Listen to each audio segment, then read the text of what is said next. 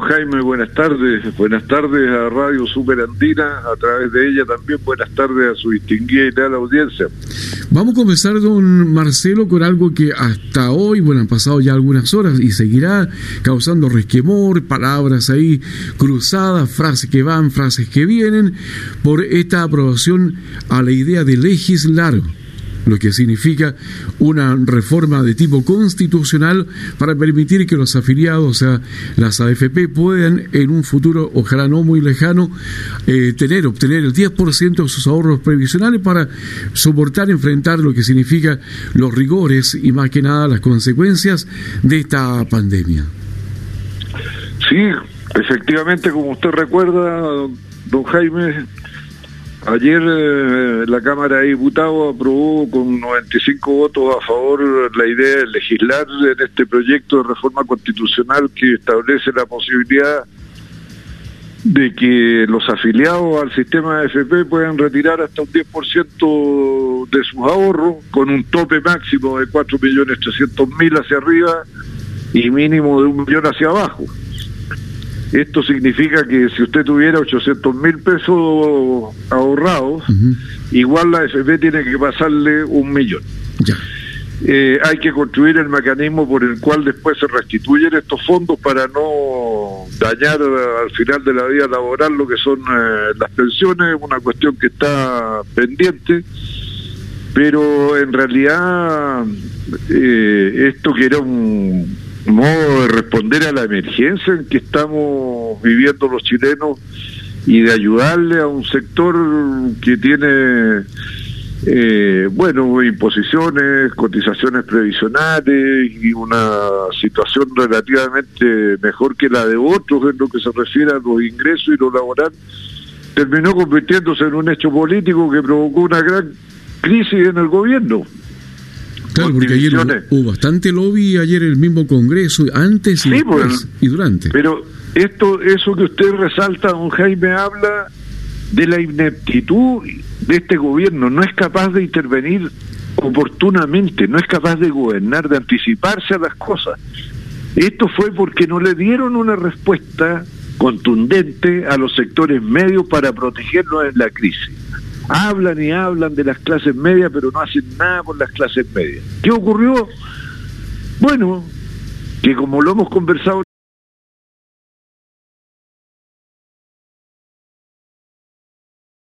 otras veces, en política no hay vacío y cuando hay un espacio vacío alguien lo ocupa. ¿Quién lo ocupó? La oposición que llevó adelante este proyecto y frente al hecho evidente de que más del 80% de los chilenos estaban a favor del proyecto, cuatro diputados de la UDI y nueve de eh, Renovación Nacional votaron a favor de él.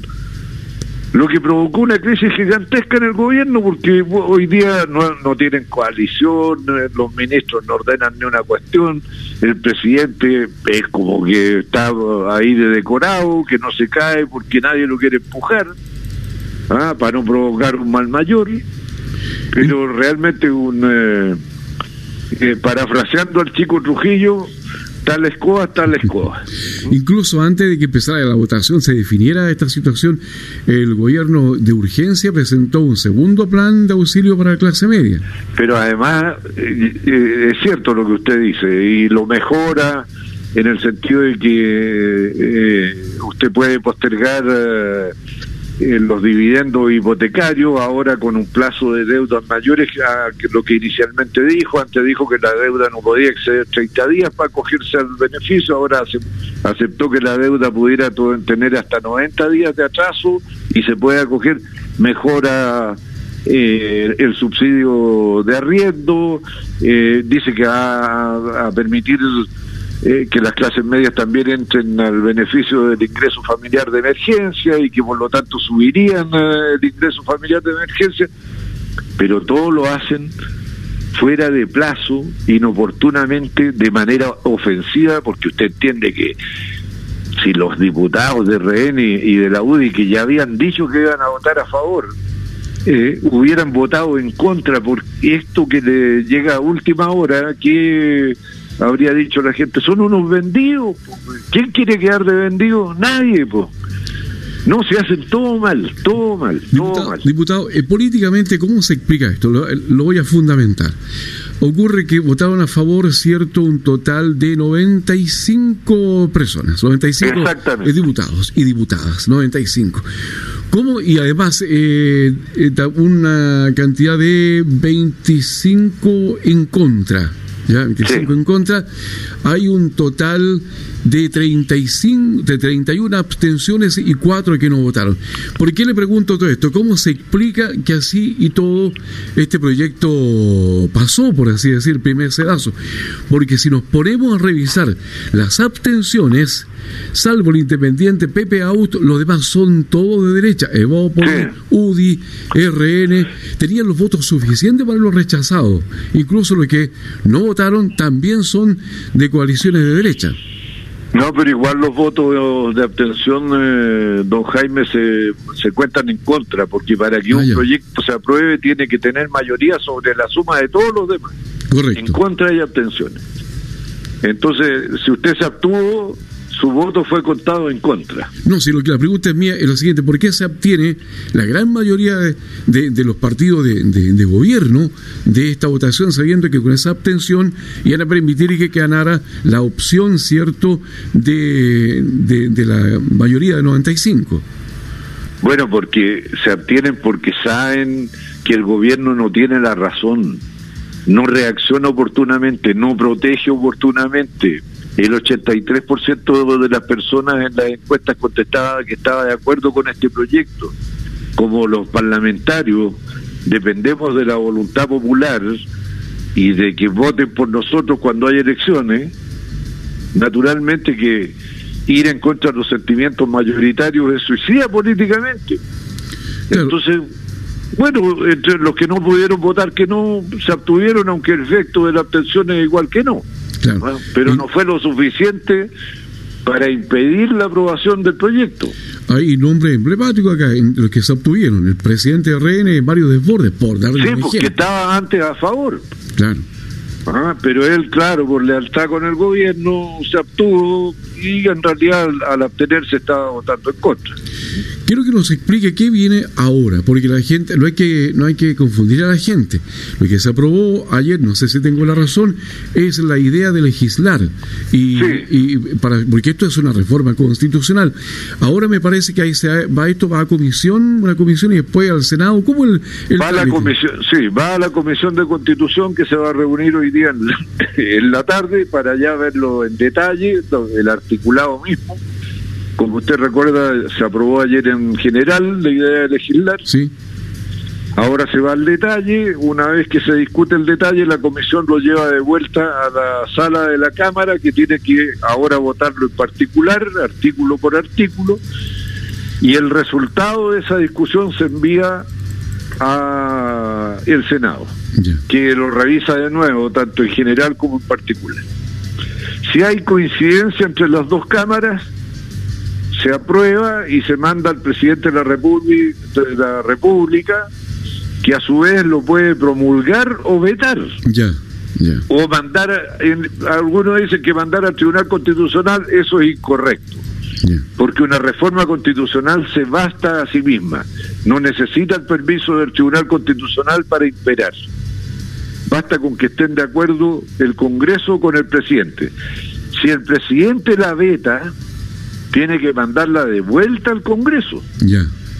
Que puede insistir en su idea por los dos tercios. Y si el presidente persiste en vetar, a pesar de la insistencia de los dos tercios, tiene que haber un plebiscito para que el pueblo decida. ¿Le ve futuro a esto? Eh, me, parece que es un camino bastante pedregoso. Y... Sí, no, sí. todavía falta mucho, falta mucho. Yo entiendo la alegría de ayer, la comparto, es una buena señal de, que por lo menos un organismo del Estado como el Parlamento se muestre sensible al sentir popular, a las necesidades de la ciudadanía, pero todavía nos falta para hacerlo efectivamente realidad. Claro, porque ahí los poderes económicos de las AFP y todo eso, obviamente que van a tratar de hacerlo humanamente posible y políticamente posible para obstaculizarlo. Así es, pues usted ve el gobierno, como usted recordaba, mandó ahí a toda su artillería sus principales ministros premunidos de nuevos proyectiles, nuevos ofertones para impedir esto. Ahora, lo que da un poco de lata a don Jaime es que siempre hacen estas ofertas cuando se les sale el alma del cuerpo por el susto. Ah, porque frente al susto de que ay van a aprobar la cuestión, entonces ahí abren la billetera y se ponen buenos. Como que hay que siempre ponerle la pistola en el pecho para que tengan humanidad, para que tengan preocupación por las personas, por la gente. Si no, la preocupación principal es otra, el billete, la empresa, Vamos a estar muy atentos cómo eh, sea este recorrido en el Congreso y posteriormente en la Presidencia de la República. El otro tenor, don Marcelo, esta semana usted criticó al gobierno porque las medidas tributarias no ayudarían realmente a las pequeñas empresas. Eh, ¿Pone en riesgo este el acuerdo y todo eso? Bueno, mandan un proyecto para la reactivación económica que en lo medular favorece a las grandes empresas y se olvida completamente de las pequeñas y medianas. Le voy a poner un ejemplo proponen por tres años la deplazación instantánea. Esto es que si usted compra maquinaria, equipo, en fin, invierte en su empresa, inmediatamente producida la compra, usted descuenta de impuestos de eso. Lo consideran gasto, por lo tanto no paga impuestos sobre esa inversión. Por tres años. ¿Por qué por tres años? La crisis va a durar tres años. Y peor, los tres años se convierten en cinco, porque como uno es vivaracho, yo lo que compre el año 2021, voy a cargarle lo que voy a comprar el año 2022 y 2023 porque anticipo las compras para poder deducirlas de impuestos en el año eh, 21. O sea, van de tres años van a pasar a cinco. Aquí, usted sabe, echa la ley, echa la, la trampa. Ahora, ¿quiénes son los que se benefician de esto? Los grandes. Los chicos, ¿qué es lo que compran? Una pesa un, eh, qué sé yo, un, eh, un, refrigerador. Pero las grandes eh, inversiones están en otra parte, ¿ah? y a eso es lo que le conviene. ¿Sabe cuánto se estima que van a ahorrar las empresas por este concepto de impuesto? 6 mil millones de dólares. Después dicen, todas las inversiones en regiones que sean superiores a 10 millones de dólares, no les vamos a cobrar el 1% del impuesto regional. ¿Usted me puede mostrar alguna pyme que invierta en regiones 10 millones de dólares? Bien difícil. O sea, está bien que uno sea tonto un rato, pero no todo el tiempo. Entonces esa es la razón por la cual nosotros le rechazamos el artículo tercero donde venía esto de la depreciación instantánea. Y espero que el Senado saque provecho de eso y haga algo de verdad en beneficio de las pymes. Ahora reclamaba mucho el cumplimiento del acuerdo, el cumplimiento del acuerdo, el cumplimiento del acuerdo tiene que ser por las dos partes. Nosotros no concurrimos al acuerdo, y digo nosotros los socialistas, para favorecer a las grandes empresas y a los ricos. Concurrimos al acuerdo para favorecer a los sectores populares y las clases medias. Así que o nos dan lo que le corresponde a los sectores populares y las clases medias, o dejó de existir el acuerdo. Pues si uno no, cuando se desconoce el acuerdo por una parte, bueno, uno tiene derecho a desconocerlo por la otra. Así de sencillo. A propósito de las clases medias y todo eso, eh, volviendo al punto inicial, las medidas anunciadas eh, por el presidente contribuyen en algo para aliviar lo que significa la situación que están pasando muchas familias? Sí, son mejores que lo que proponía originalmente. Se aumenta el monto, se eliminan barreras de entrada, eh, se aumenta el, subsidio al arriendo para los sectores de clase media, eh, para eh, renegociar y postergar el pago de los créditos hipotecarios se extiende el periodo por el cual pueden tener deudas hacia atrás. O sea, se facilita efectivamente pero le reitero, la data es que todo esto lo hacen cuando tienen la pistola en el pecho. Cuando se les salió el alma del cuerpo, ahí reaccionan. Bueno, vamos a ver cómo sigue el ámbito de la política, cómo sigue la discusión, cómo va marchando lo primero, qué lo que se aprobó ayer y qué va a pasar con la aplicación de las medidas. Vamos a estar muy atentos como un barómetro a todo esto. Está entretenido porque como dijo el chico Trujillo, tal escoba, tal escoba. Vamos a ver quién pone orden entonces. Muy bien. bueno, pero tampoco tampoco hay que angustiarse. El agua cuando cae y cuando baja siempre encuentra su cauce porque ya está dibujado por la naturaleza, así que tampoco es como para inquietarse tanto. Muy bien, don Marcelo, hasta la próxima semana, pues ojalá que con noticias pues, más positivas. Muchas gracias, don Jaime, gracias, muy bien. Hasta luego. Ahí estaba mm, el diputado Marcelo Chilling conversando con Superandina.